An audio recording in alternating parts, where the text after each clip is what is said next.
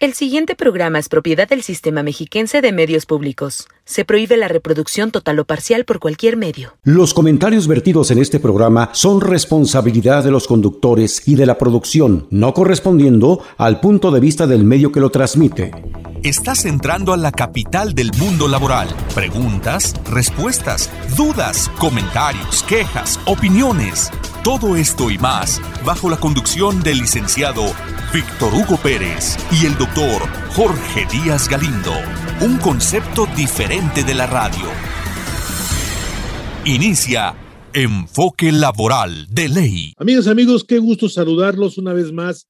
Estimado representante de la Dirección General del Infonavit en el Estado de México, el maestro Alberto Rodríguez Tiscareño, y que es amigo de los trabajadores, una gente muy identificada, como lo decíamos hace ocho días, con el sentido de los trabajadores y hoy vamos a tratar el tema de esto que se llama modelo de originación de crédito T1000. Señor delegado y amigo, don Alberto Rodríguez Tiscareño, maestro, muchas gracias. Hola, doctor Díaz Galindo, ¿cómo estás? Muy buenas tardes. Al contrario, el gusto siempre es mío en estar aquí acompañándote en tu programa que muy atinadamente lo dices, enfoque laboral, ¿no? La labor del Instituto ahora sí que como una institución de seguridad social, es la de acompañar a los trabajadores y ustedes eh, comunicadores nos ayudan en esa, en esa labor que la verdad es que luego se vuelve bastante ardua y compleja, ¿no? La, parte de lo que siempre hemos platicado tú y yo es que la parte de, la, de comunicar y dar información a los trabajadores es la manera de empoderarlos para que puedan tomar mejores decisiones y tu programa nos ayuda mucho amigo, así que al contrario, el gusto es mío. Muchas gracias. Hoy vamos a tratar un tema fundamental para muchos trabajadores, miles de trabajadores que están interesados en conseguir un crédito del Instituto del Infonavit. Y nos vamos a referir, vamos a tratar de abarcar en estos dos programas lo más sucinto posible, pero como siempre con esta facilidad de palabra y de la forma en que nos explica nuestro delegado del Infonavit, estas reformas del Infonavit que yo quisiera que lo comentáramos en un breve tiempo de dos, tres minutos para dar entrada a lo que es el, nuevo reglamento de operación de crédito, si no tienes inconveniente, señor delegado. Claro que no, amigo. Pues sí, efectivamente, tú sabes, por ahí de mediados de abril eh, anunció el instituto que pues el Consejo del, del Infonavit aprobó las nuevas reglas para el otorgamiento de crédito esto es muy importante que lo sepa la gente porque viene, viene y se desprende de las reformas a la ley que hubo. Eh, como ya lo platicamos aquí en algún momento, eh, la idea de estas reformas a la ley, estimado doctor, es que podamos atender e incluir financieramente a la mayor cantidad de trabajadores posibles. Y, y pues es en ese sentido que, que la organización tripartita, el instituto, patrones, trabajadores y administración, pues nos dimos a la tarea de sacar estas nuevas políticas de crédito y reglas de otorgamiento que para nosotros representan un parteaguas en la historia institucional del Infonavit, es decir, una nueva era en el instituto, porque lo que pretendemos es primeramente proteger el derecho de las y los trabajadores derechohabientes al acceso a una vivienda adecuada, segura, que tenga servicios e infraestructura urbana y que a la larga pues garanticen eh, una mejor calidad de vida. Y entonces, en ese sentido, amigo, las reglas de operación de crédito van enfocadas en nuevas líneas de financiamiento. ¿no? Nosotros le llamamos línea 1, línea 2, línea 3, línea 4, línea 5 y ahora la línea 6 que se abre con con este nuevo esquema de, créditos. Cada una de esas líneas corresponde a un producto distinto.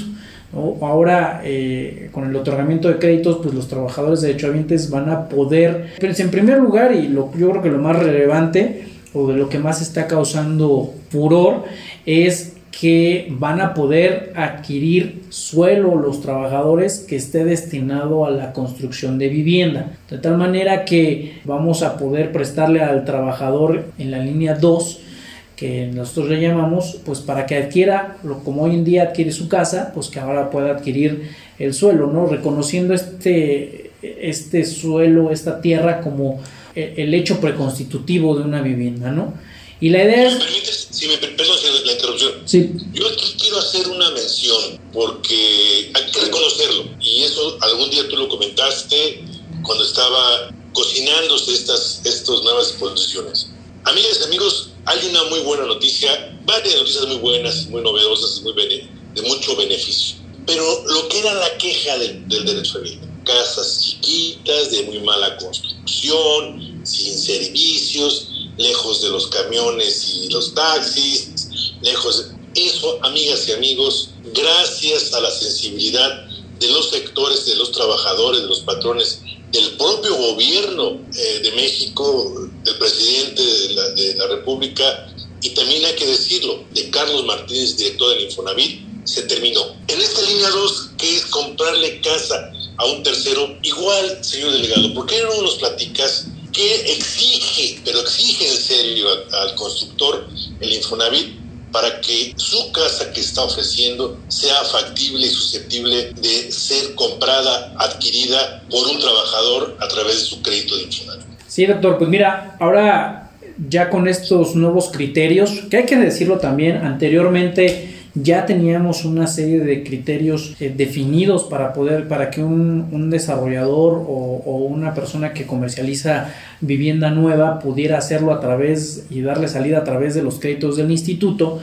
Pero con estos nuevos, nuevos criterios ya queda plasmado los requisitos mínimos que deben de cumplir tanto las viviendas como los terrenos para que puedan ser adquiridos a través de un crédito Infonavit. Y por ejemplo, en el caso de las viviendas nuevas, ahora sí que las ROC o los, los, los requisitos de operación de crédito señalan que pues debe de contar con acceso pavimentado, debe de contar con áreas verdes y de equipamiento urbano conforme a la normativa local lo establezca, eh, debe tener un acceso a, opciones de movilidad adecuada, o sea, debe de haber manera en que el trabajador o la trabajadora se pueda transportar a su centro de trabajo, debe tener esquemas formales para el mantenimiento y la operación de las áreas de uso común del, del desarrollo, y todo esto va concatenado a que el trabajador pueda tener una vivienda en donde se sienta cómodo, donde se sienta contento y donde además le pueda invertir a futuro a esa vivienda, ¿no? Lo mismo con la compra de terrenos. Hoy en día lo que va a establecer o lo que ya quedó establecido y ya nada más estamos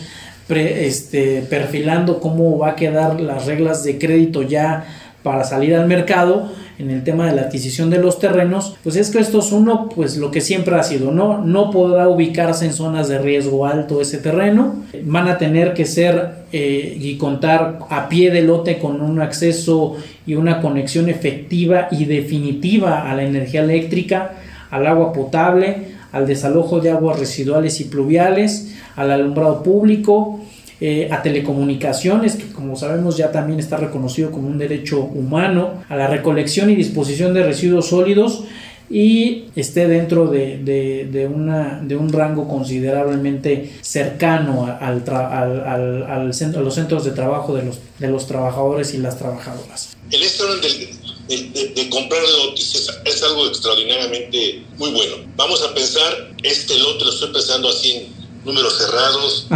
El trabajador lo puede comprar en 300 mil pesos el lote de 70 metros cuadrados. Estoy pensando en voz Ya con todos sus servicios y con toda la urbanización y la infraestructura exigida ahora. Y el trabajador tiene un, un, monto de crédito de 600. Pregunto, señor Delgado. Destino yo 200 para el lote y me quedan 400. ¿Esos 400 puede ser una línea 3 para construir por lo menos ahí dos o tres cuartitos? ¿O cómo le hago para hacer mi casita, mi, mi hogar, no mi casita, digo, mi hogar, mi residencia, mi, mi vivienda en, en, este lote con servicios? Sí, pues la, la idea, doctor, es que podamos explorar, que podamos ejecutar también el esquema de los créditos subsecuentes. Hay que recordar que con la reforma a la ley se abrió también esta, esta, esta posibilidad en la cual los trabajadores ya van a poder solicitar cuantos créditos necesiten.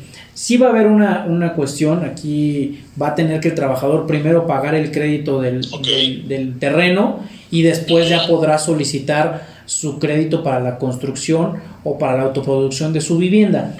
Y si me disculpas de antemano, señor delegado, a lo mejor te estoy interrumpiendo mucho, pero yo leí y lo que tú un día comentaste es que también el gobierno de México está impulsando a través del SEDATU financiamientos a la autoconstrucción para trabajadores de uno o dos salarios, de uno o dos pumas. Entonces, yo ya tengo mi, mi, lote con servicio, volteo los ojos a Sedatu y me pueden dar un financiamiento que no tiene que ver nada con el Infonavit para autoconstrucción que está ofreciendo Sedatu.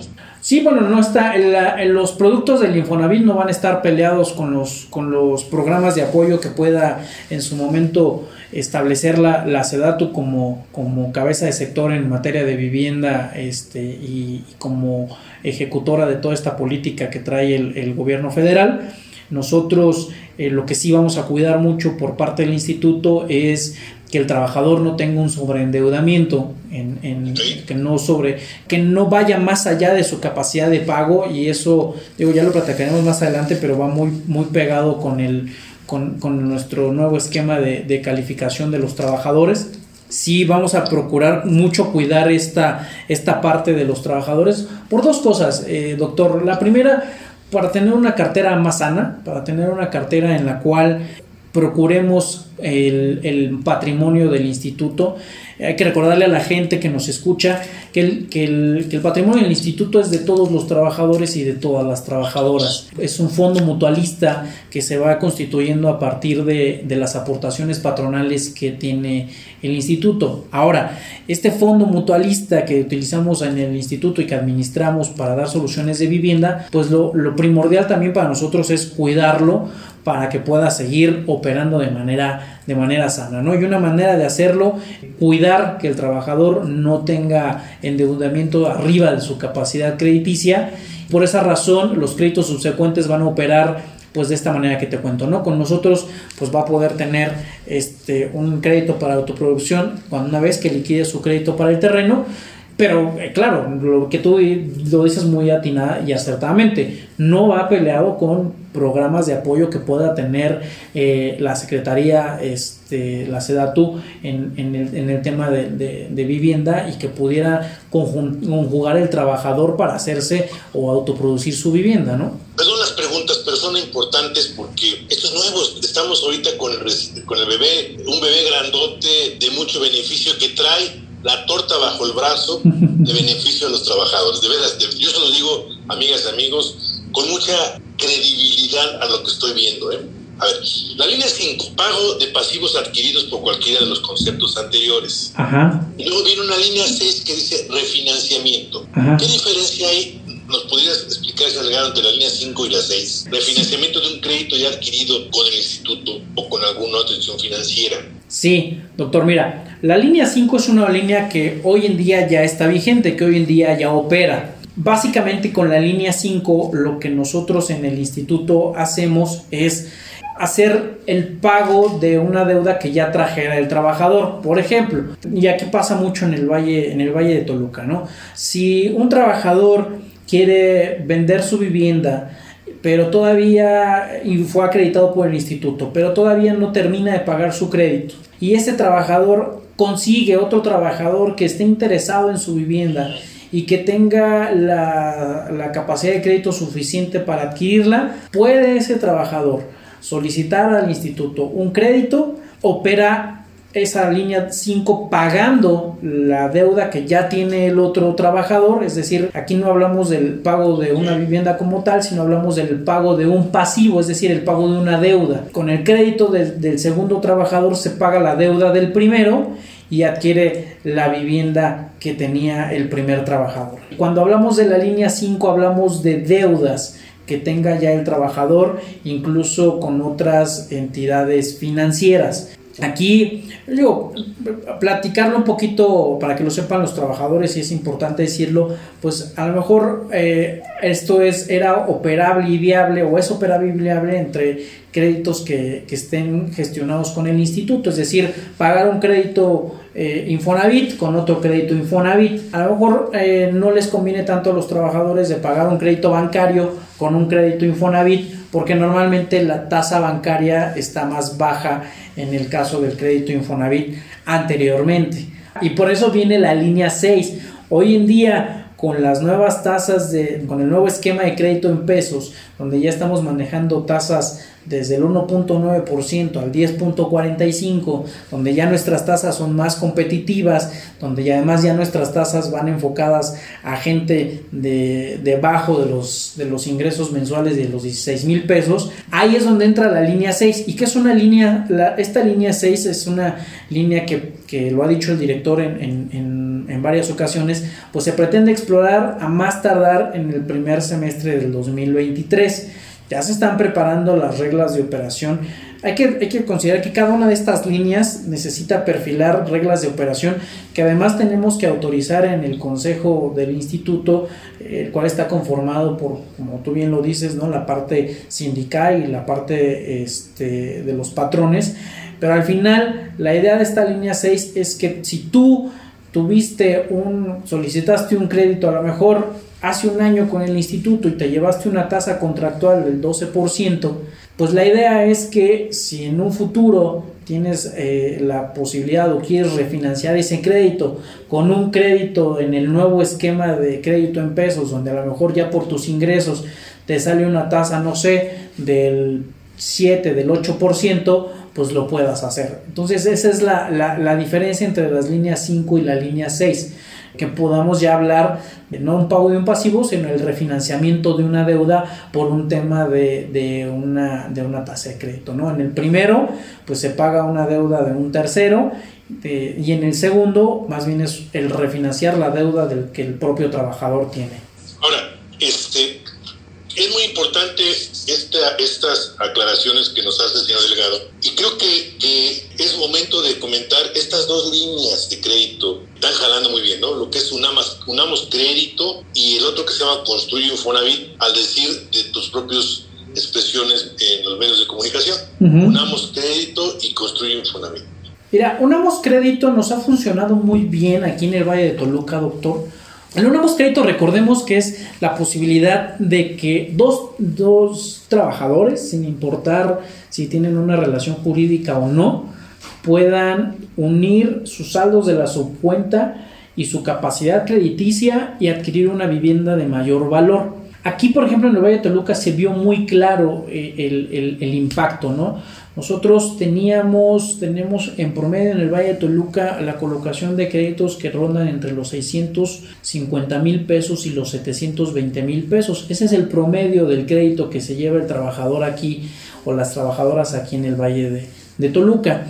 Eh, con este tema de Unamos Créditos vimos como estos mismos trabajadores que compraban viviendas de estos valores brincaban de adquirir una vivienda de 700 mil pesos a adquirir viviendas de un millón cien, un millón doscientos, apoyados por su mamá, por su papá, por su abuelo, por su tío, por su hermana, por su hermano, por su pareja, etcétera, y compraban viviendas más grandes o mejor colocadas y con mayores satisfactores en su infraestructura, ¿no? Es decir, ya podían em, comprar una vivienda que tuviera a lo mejor ya dos espacios de estacionamiento, que ya tuviera eh, este, vigilancia en el, en el, dentro del desarrollo, etcétera, etcétera, ¿no?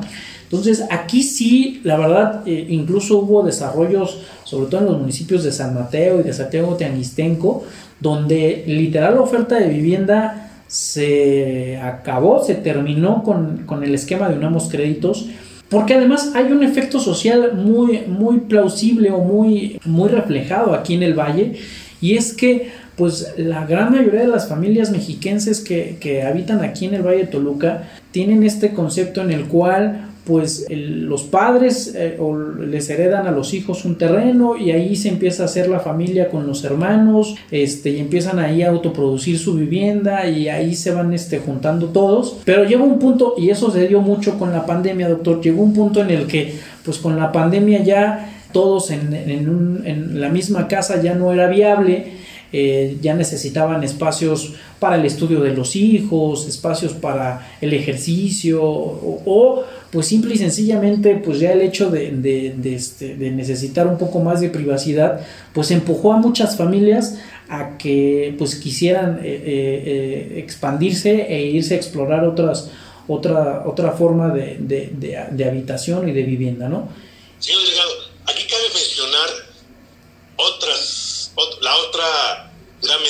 este nuevo esquema, esquema de créditos.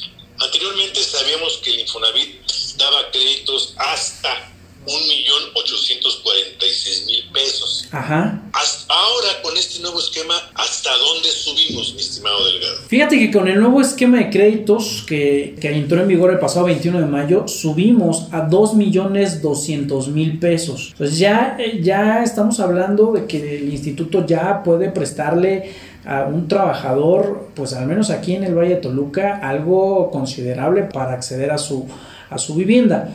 Ahora, es importante decirlo que la mayoría de los que se ven beneficiados con este nuevo esquema de crédito son los que, los que ganan menos de 16.200 pesos, que cifras que tenemos aquí en la delegación, pues representa el 70% de nuestros trabajadores. Entonces, sí es muy, muy padre para nosotros, doctor, que, que en el instituto podamos dar esta noticia sobre el nuevo esquema de, de, crédito en pesos, que va a poder beneficiar a tantos trabajadores, ¿no? Y que sobre todo podamos también a la vez incentivar y, y, que los desarrolladores vean este nuevo mercado que se está desarrollando con esta nueva oferta de crediticia que nosotros tenemos, pues para que se, se, se explote la vivienda en, en, en, este, en, donde, en donde más nos hace falta, ¿no? Ok, creo que es importantísimo este, para poder estar ya aterrizando el cierre de este primer interesante programa, que nos pudieras comentar cómo ahora es, antes entraba el trabajador a la página de Infonavit, mi, pre mi precalificación. Ahora tengo entendido, porque te seguimos muy de cerca en los comunicados, que hay que ingresar a mi cuenta Infonavit. Ajá. Es más difícil, el trabajador tiene que tener doctorado en internet para entrarle ahí, o es más sencillo que antes, este, que antes era precalifícate y vámonos, ¿no? Ahora, ¿cómo, cómo, entras aquí, mi estimado? Fíjate que es, es, muy, es, muy, sencillo, solamente los trabajadores tienen que entrar a mi cuenta.infonavit.org.mx, tienen que registrarse, les pedimos que tengan a la mano su CUP, su RFC, su número de seguridad social, un correo electrónico y un teléfono celular para que puedan hacerlo. Lo único que tienen que hacer, y es muy sencillo, es dar estos datos conforme se los pide la página, conforme los pide el, el, sistema, generar un usuario y una contraseña.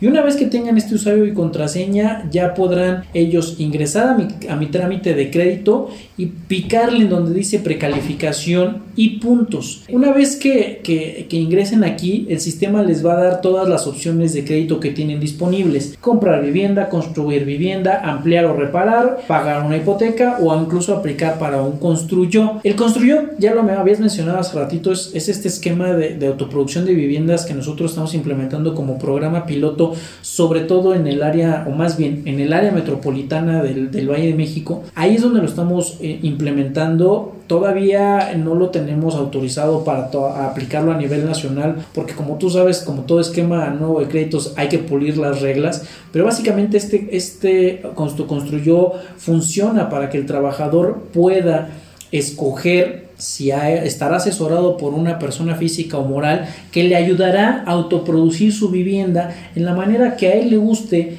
con, con los precios que, que, él considere más eh, económicos y más conducentes para su obra y que está pegando muy bien. Yo espero que ya nos lo podamos liberar en el corto plazo para todos a nivel nacional, porque yo creo que aquí en el Valle de Toluca nos va a servir bastante. Pero bueno, regresando al tema de la precalificación, una vez que, que, que, ingresa el trabajador aquí al sistema de mi cuenta Infonavit, le va a pedir que elija el tipo de crédito que quiere, si lo quiere además individual, conyugal, familiar o corresidencial. Aquí cuando ellos ¿Qué se refiere por familiar o corresidencial? Pues se refiere al unamos crédito. Es familiar cuando lo pensamos unir con un hermano, nuestro padre, nuestra madre, nuestro abuelo, nuestra abuela. Y es corresidencial cuando lo, lo pretendemos un, este, unir con nuestra pareja sin que estemos eh, ligados por un vínculo matrimonial que es lo más común, ¿no?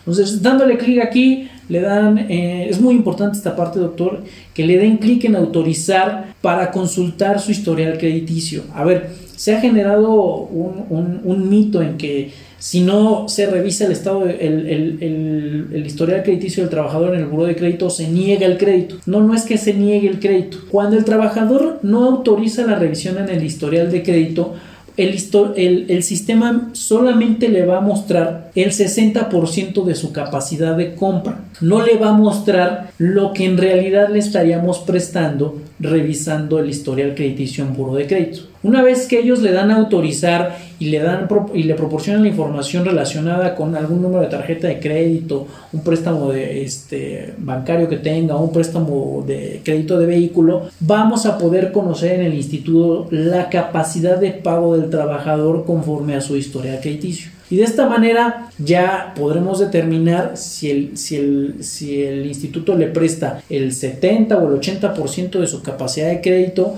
o el 90 o el 100% de su capacidad de crédito. ¿Qué queremos con esto? Cuidar al trabajador y a las trabajadoras. Queremos cuidar su capacidad de compra, cuidar que ya no tengamos estas situaciones en donde eh, eh, después el, el, crédito del Infonavit se volvía difícil de pagar para el trabajador. O sea, sí queremos darles opciones realistas y que ellos vayan de esta manera haciendo una planeación financiera de, de lo que tienen que pagar. ¿Qué pasó, mi estimado? Nos ha llegado la guillotina del tiempo en este primer programa. Como siempre, hablar contigo es irnos rapidísimo en, en estos temas y amigas y amigos, no se preocupen, traemos todavía 25 minutos para la semana que entra porque el tema es, da para más. Y la verdad es que son buenas noticias. Yo no soy palero del Infonavit, ni me paga el Infonavit, pero la verdad es que son buenas noticias y hay que difundirlas. No todo es mala noticia. Yo quisiera pedirte en 30 segundos si nos das tu mensaje final de este primer episodio. Sí, a todos mis amigos trabajadores y trabajadoras les pido que se acerquen al instituto, que se animen a utilizar su crédito hipotecario. Eh, ya platicaremos en el siguiente programa del nuevo esquema de créditos en pesos, pero la buena noticia es que ya manejamos tasas abajo del 10.45% y sobre todo que, que, se animen a hacer uso de este dinero ahorrado que tienen con nosotros. Anímense, nosotros estamos para procurarlos, para acompañarlos, para cuidarlos. Y muchas gracias amigo por este espacio. Muchas gracias estuvimos una, platicando con el maestro Alberto Rodríguez Tiscareño, representante de la Dirección General del Infonavit del Estado de México. Muchas gracias. Amigas, amigos, también agradecemos a nuestro hermano Fernando Sánchez, que hoy, como siempre, es el piloto de esta nave de la esperanza. Nos despedimos con nuestra frase, el que no vive para servir, no sirve para vivir. Amigas, amigos, también les agradecemos a nuestros productores ejecutivos, Marco Antonio Leggi y Roberto Pérez, que paz descanse. Y como siempre, les, les pedimos que procuren y sobre todo y ante todo sean inmensamente dichosos y felices procuren siempre estar dibujando una sonrisa en su rostro y dejarla ahí, porque Dios nos va a permitir escucharnos en ocho días. Muy buena tarde, muy buen provecho y nos vemos ya en el mes que entra, en el mes de julio. Escuchaste Enfoque Laboral de Ley con Víctor Hugo Pérez y Jorge Díaz Galindo. Por Radio Mexiquense, una radio diferente.